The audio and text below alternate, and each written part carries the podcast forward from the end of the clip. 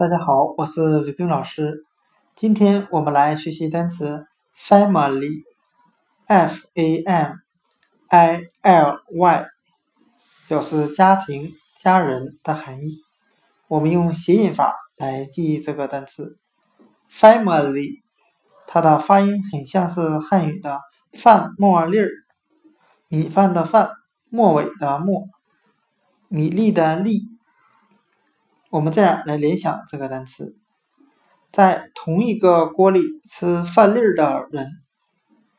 今天所学的单词 family 家庭，我们就可以通过它的发音来联想汉语的饭沫粒、饭粒，在同一个锅里吃饭粒。